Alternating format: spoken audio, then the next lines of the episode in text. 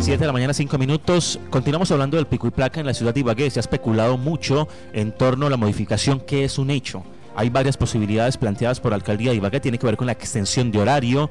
Se habla también de un pico y placa sectorizado todo el día en el centro y fraccionado de la 25 a la calle 80.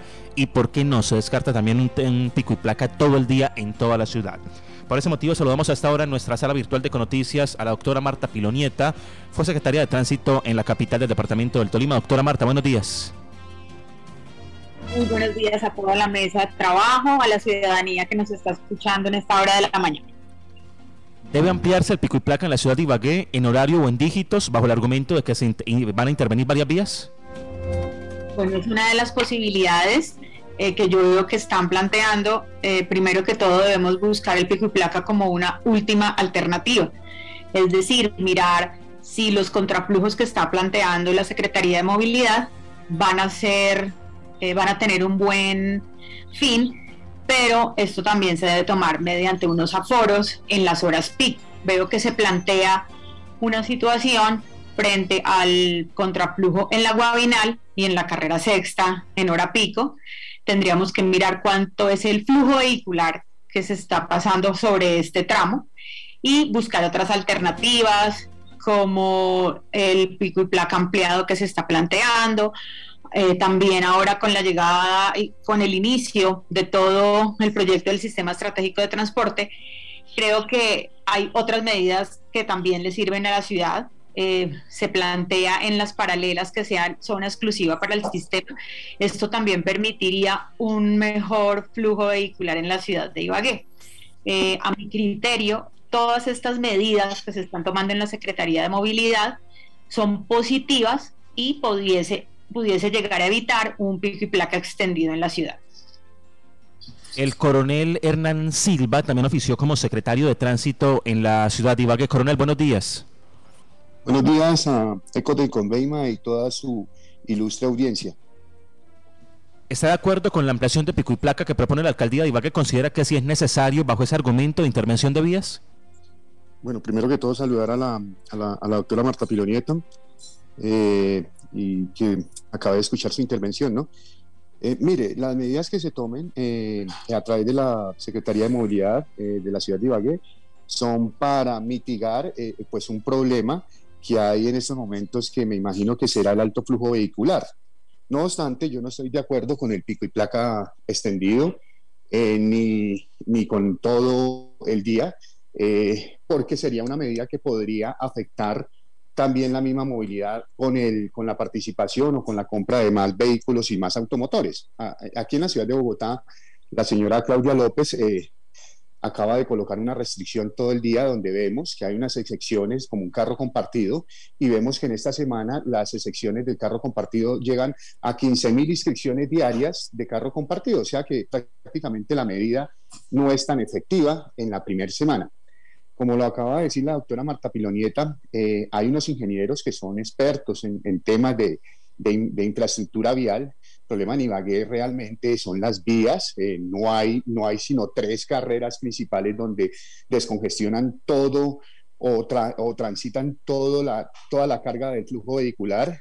Entonces lo que tendríamos que hacer, primero que todo, es que los ingenieros que están ayudando en la Secretaría de Movilidad ayuden a reorganizar estas vías a través de un efectivo eh, estudio que logre, que logre descongestionar los puntos, de, los puntos que están congestionados. A mediodía, como lo decía la doctora Marta Pilonieta, los contraflujos han, han sido muy efectivos.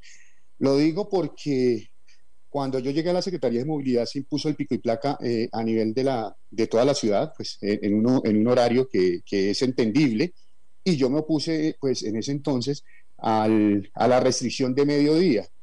No obstante, pues el, señor Maecha intentó ponerla pues con unos estudios muy vagos, y, pero pues lógicamente no pasó. Entonces yo creería que primero toca realizar una medida, por ejemplo, esa que me dicen sectorizada es una muy buena medida, podría ser la medida sectorizada a mediodía, pero yo creo que en el centro es donde menos se congestiona a mediodía, son las avenidas Zambalá, La Quinta y, el resto de, la ciudad que realmente vive este problema.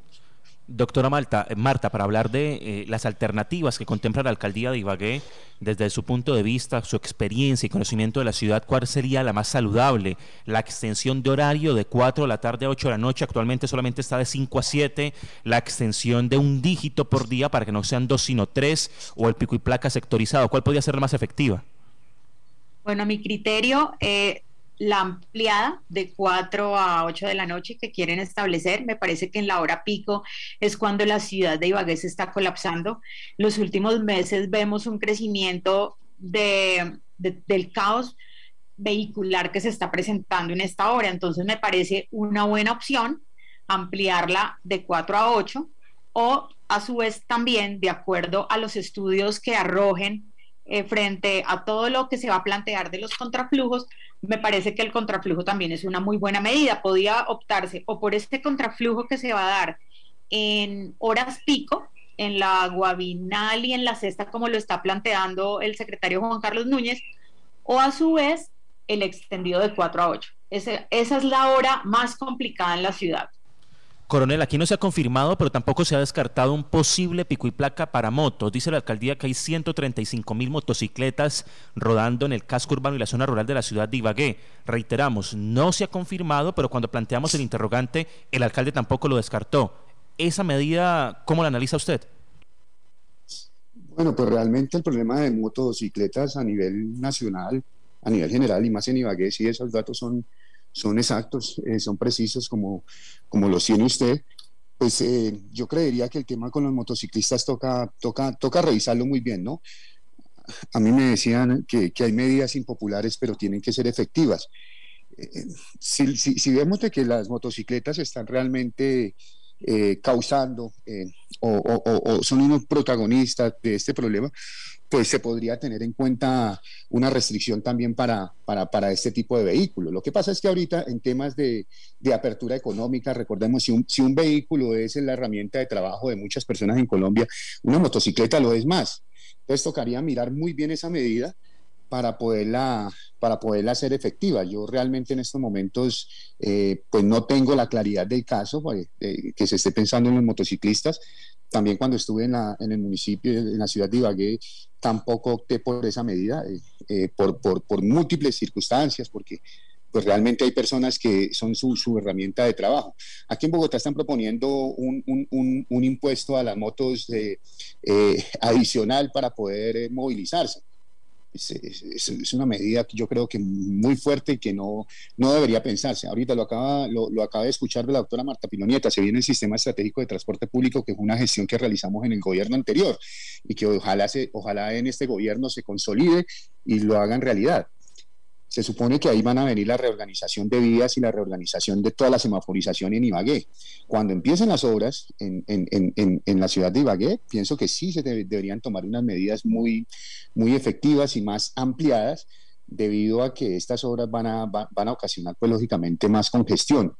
Y el trabajo de la cultura ciudadana en Ibagué es un trabajo que tiene que hacerse día a día y debe concientizarse a la gente para el respeto a las normas de tránsito y si no, pues debe endurecerse las, las sanciones a través del cuerpo de agentes de tránsito. Por último, doctora Marta Pilonieta, el papel de los agentes de tránsito que ha sido tan cuestionado aquí en la ciudad de Ibagué, la Secretaría de Movilidad le anunció en exclusiva con Noticias que en el mes de julio se vinculan 30 nuevos agentes para un grupo total de 90. Eh, ¿Cómo operar a través de los agentes azules para que también puedan contribuir a mejorar la movilidad en esta capital? Bueno, yo creo que la misión de los agentes eh, es también una actividad reguladora.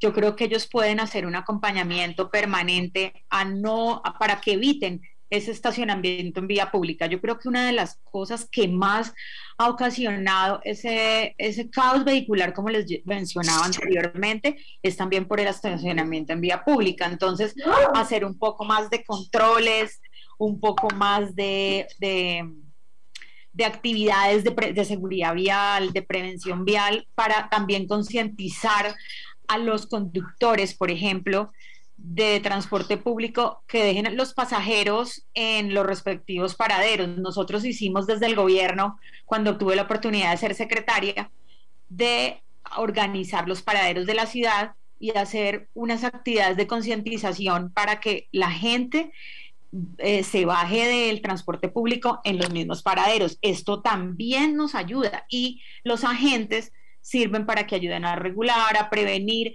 más que sancionador, es algo más de prevención. Yo creo que los agentes es un, es un hacen un trabajo muy importante en la ciudad. Creo que ellos se han esmerado, obviamente son pocos y si van a llegar un nuevo frente de trabajo a la ciudad serviría mucho para todas las actividades de prevención y regulación. Coronel, para finalizar, usted plantea la necesidad de peatonalizar la carrera tercera hasta la calle 19 también en ese ejercicio de la movilidad. Sí, claro que sí. E, inclusive cuando estábamos allá, el tema se tocó, eh, la directora jurídica en su tiempo fue a socializar con todo el comercio de, de la calle 15 hasta la calle 19 para una eventual peatonalización de toda esta vía. Pues pues es que esta vía es peatonalizada, es la única, la única calle que tenemos peatonalizada en Ibagué, realmente el trayecto es muy corto y esto sí podría contribuir, pues lógicamente, a una mejor eh, ambiente en el centro de la ciudad y es desde la 19 y eso está, eso está inscrito inclusive dentro del sistema estratégico de transporte público. ¿Qué pasaría ahí? Como lo acaba de decir la doctora Marta Pinonieta, hay que organizar las rutas de buses y todo este sistema de transporte público, eh, concientizando de que haya una verdadera cultura en la, en la movilidad de este, de este transporte, no permitiendo que eh, ingresen al centro, sino que sea hasta la calle 19 y ahí lleguen hacia el centro de la ciudad. Yo sí estoy de acuerdo con la peatonalización de, completa de esa calle, que quede realmente, realmente como una calle peatonalizada, como la tipo séptima en Bogotá, y también eh, eh, reorganizar la ciclorruta que determinó cierto señor, donde no estuve de acuerdo, sino que llegara hasta la calle 19 para que pudiera desembocar en la calle tercera y poder hacer un carril especial para la ciclorruta. Doctora Marta Pilonieta, ex secretaria de Tránsito de Ibagué, gracias por acompañarnos en Econoticias. Un buen día. A ustedes muchas gracias, un saludo especial a todos, al coronel Silva que nos acompañó también, a Juan Pablo y a toda la mesa y equipo de trabajo y a la ciudadanía en general. Coronel Hernán Silva, gracias también por acompañarnos. Buen día. A ustedes, muy amable y muy querido. Un saludo también a la doctora Marta Pilonieta. Muchas gracias. Más invitados en línea, Miguel Ángel. Claro, son las 7 de la mañana, 17 minutos, y a esta hora hacemos contacto con José Anis Ramírez. Él es líder de taxistas en la capital tolimense, persona que conoce plenamente todo el tema de la movilidad en la ciudad de Ibagué y por eso hemos también querido consultarlo, no solo porque es una de las personas que recorre permanentemente las calles de la capital musical en ejercicio de su función como eh, conductor de taxi, sino que también eh, pues el gremio transportador podría verse afectado o favorecido con una eventual extensión de la medida de pico y placa en la capital tolimense. José Denis, muy buenos días, bienvenido a Econoticias. Y qué opinión le merece todo este tema del pico y placa en la ciudad de Ibagué? Muy buenos días, Miguel Ángel, eh, toda la mesa de trabajo de Econoticias de los 790, Juan Pablo. Eh, pues la verdad, la medida del pico y placa todo el día, más que beneficiarnos a nosotros, yo diría que beneficia a toda la ciudad. Lastimosamente, la mala cultura de parqueo que tenemos, la mala cultura que tenemos también en el tema del transporte público, con los paraderos hace que la, la ciudad mantenga congestionada en las horas pico. Ojalá que primero tomemos esa cultura y segundo, pues ahora vienen una cantidad de horas que nos han anunciado los gobernantes, tanto alcaldía como gobernación en la ciudad, y pues de lógico que esto va a generar mucho más caos vehicular y pues la medida yo diría que más que necesaria es debería ser obligatoria en este momento cuando se van a empezar a intervenir estas obras en la ciudad. José Denis, eh, un conductor en hora pico, más o menos cuánto se puede gastar, por ejemplo, por la carrera quinta desde el éxito hasta el sector de la calle 10, un ejemplo, en una de las principales vías de la ciudad de Ibagué en horas pico. Yo diría que alrededor de 30 a 40 minutos se echa uno en ese recorrido en horas pico. En una, un horario normal se echa usted de 15 a 20 minutos, o sea, prácticamente es el doble del tiempo que uno pierde lastimosamente las horas pico, ya mucho conductor opta precisamente por irse para la casa, almorzar, descansar, porque ya los trancones son impresionantes y lastimosamente no hace uno absolutamente nada en una hora pico ya. Eh, José Denis, su campo de acción, su trabajo es en la calle. ¿Siente tal vez usted que durante los últimos meses se ha incrementado el parque automotor en la ciudad de Ibagué? Uno como conductor, como usuario, a veces siente que los trancones, por lo menos durante los últimos meses, se volvieron de todos los días, a toda hora y en algunas oportunidades casi interminables. ¿Siente usted que sí se ha incrementado el parque automotor en esa capital? Yo diría que tanto lo que han vendido los concesionarios aquí, que las cifras no mienten, y esas cifras las tiene la Secretaría de Tránsito, ah, también hay que ver lo que nosotros analizamos. Hay mucho carro en este momento de la ciudad de Bogotá rodando aquí en la ciudad de Ibagué. Demasiado carro y ahora en el parque automotor de las motocicletas ni se diga. Una motocicleta se parquea al lado de la otra, ya con dos motos está ocupando el espacio de un carro en un semáforo. Entonces, lastimosamente ha sido bastante la el tema de, de, los vehículos en la ciudad de Valle y pues ojalá tampoco se puede retener ni se puede hacer nada pero lo mínimo que puede hacer la administración es tener un poco más de, presencia con agentes de tránsito para regular y pues las personas tratar de tener un poco de cultura ciudadana porque Ibagué es el parqueadero más grande que hay en la ciudad de eh, en el país o sea parqueadero público en las calles.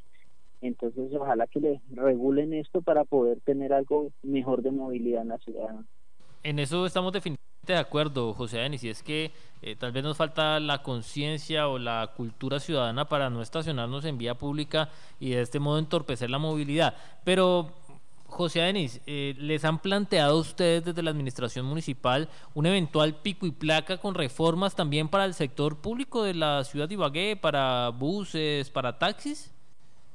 No, nosotros venimos trabajando de por sí nosotros, el pico y placa que tenemos actualmente fue una medida que nosotros mismos la pedimos para nosotros, nosotros aportamos 24 horas al día de pico y placa, eh, tres veces al mes, tres o cuatro veces al mes, o sea, cada 10 días nosotros tenemos pico y placa y pues ojalá que, que se tome lo mismo con, con las motos también, porque ese es otro tema, nosotros hemos venido pidiendo mucho tema del pico y placa para las motos o, por lo menos que restrinjan las motos en el centro para ver si por lo menos con ello podemos subsanar ese problema tan grande que tenemos con la piratería, fuera de eso ahorita el mototaxismo, que ya la verdaderamente se apoderaron de las ceras de la ciudad del centro.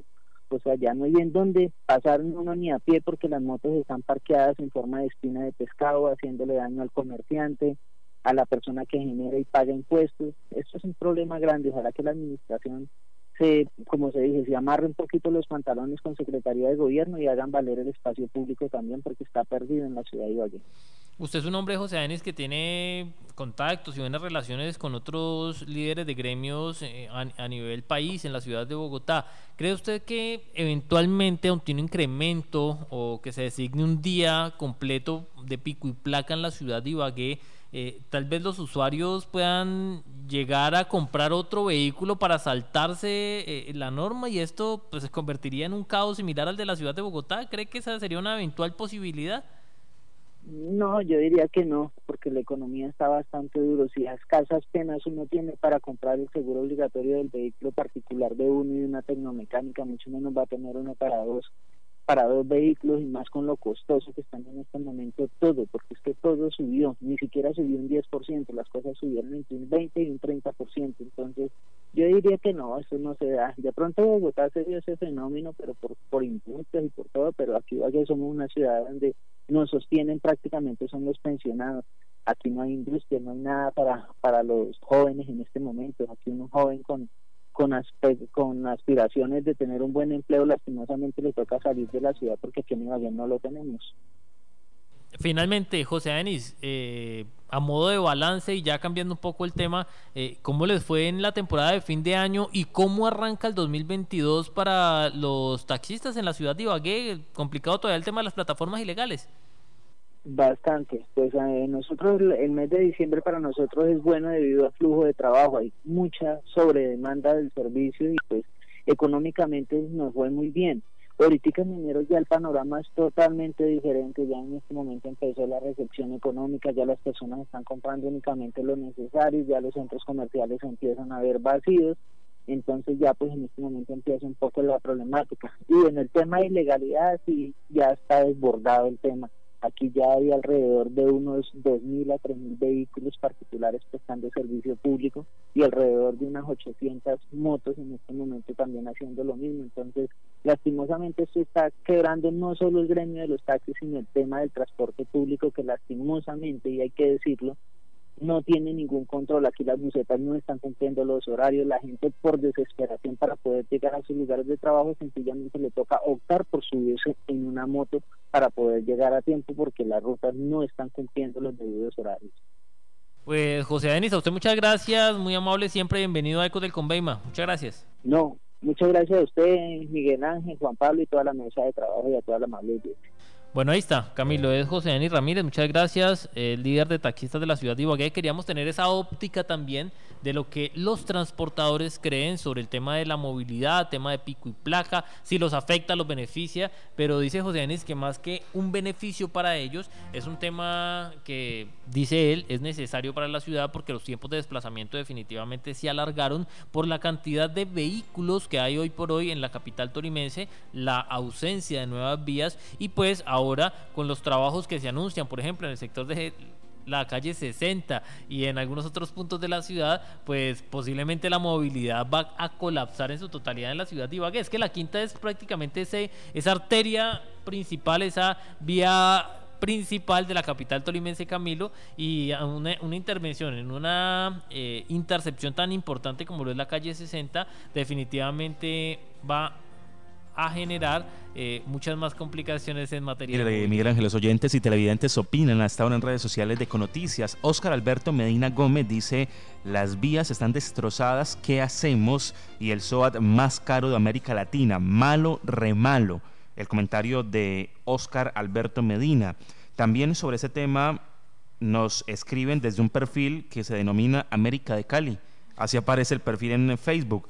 Las calles están vueltas nada y la solución de estos políticos para robar es poner pico y placa en vez de meterse la manito al drill y arreglar las vías. Otro comentario lo hace Luber Sánchez. Señores ecos del Conveima, aprovechando la situación que se podría presentar con el nuevo pico y placa, sería relevante hablar del pésimo servicio que siempre se presenta con los conductores de buseta. Estos se estacionan donde se les da la gana, incluso estando el semáforo en verde, transitan a menos de 10 kilómetros o en mitad de las vías. Comentario de Luber Sánchez a propósito de nuestro tema del día. Y un tema que tiene que ver con la movilidad, Miguel Ángel, y es una noticia exclusiva de Ecos del Conveima. A partir de la fecha, las chivas no podrán transitar por toda la ciudad. Las chivas rumberas. Habrá una única ruta establecida y de esa ruta no se pueden salir. Todas las chivas turísticas de Ibagué ya no pueden que para Mirolindo, que es que yo voy a un recorrido en Picaleña, que yo voy para el Jordán, que me voy para el centro, prohibido. A partir de la fecha, una única ruta establecida para todas las chivas turísticas y de ahí no se pueden mover. ¿Y ya se sabe cuál es la ruta, Camilo? No, pero lo que sí, lo que sí se sabe es que será una única ruta que pueden que, que me voy para el Jordán, que me voy para el Contay, no. Va a haber ¿Qué opinión le merece, Camilo? Yo estoy de acuerdo. Yo estoy de acuerdo. ¿Sabe por qué tomaron esa decisión? Porque es que les pusieron dos citas desde la Secretaría de Movilidad y nunca aparecieron, no llegaron. Ah. Los dejaron vestidos y alborotados, los dejaron plantados. Entonces la Secretaría de Movilidad dijo, los convocamos, no aparecen una vez, en noviembre. El 11 de enero lo volvimos a convocar, tampoco aparecieron. La gente se queja por el exceso de volumen. Están transitando por zonas de centros asistenciales y los médicos se quejan. Sencillo, única una ruta y para de contar. No es ante la ausencia de, ellos no, les no consenso. exacto, no quisieron venir a hablar, la decisión la tomamos nosotros. Una única ruta la están terminando de diseñar porque le dije secretario, pues claro, ¿cuál, sería? ¿Cuál es la ruta? Me dijo, no, la estamos terminando de, diseñar, pero la, noticia es que va a haber una única ruta y de ahí no se pueden mover en la ciudad de Ibagué.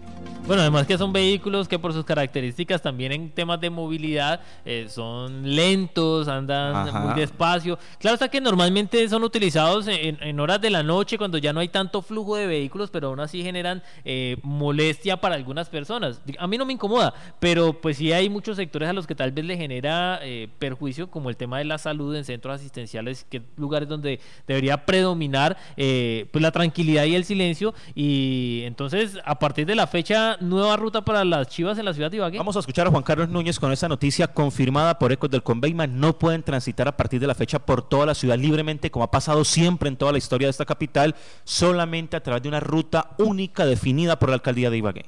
Eh, Camilo, importante, precisamente desde este viernes arrancamos los operativos, lamentablemente como lo expresé el 11 de enero, eh, se hizo unas invitaciones a este gremio transportador del transporte mixto, conocido comúnmente como las chivas turísticas. Nos han faltado a estos dos a estas dos convocatorias. Creo que es una falta de respeto y en ese momento pues lo que queremos es que seguimos trabajando de la mano con nuestro cuerpo oficial de agentes, la Policía Nacional, y haremos el control respectivo. Yo en ningún momento me he cerrado a la banda de no sentarme con ellos, pero es una falta de respeto a no acatar este llamado dos veces. Y considero que cuando uno tiene los, documentos en, en línea, en regla, creo que no hay temor para hacerlo.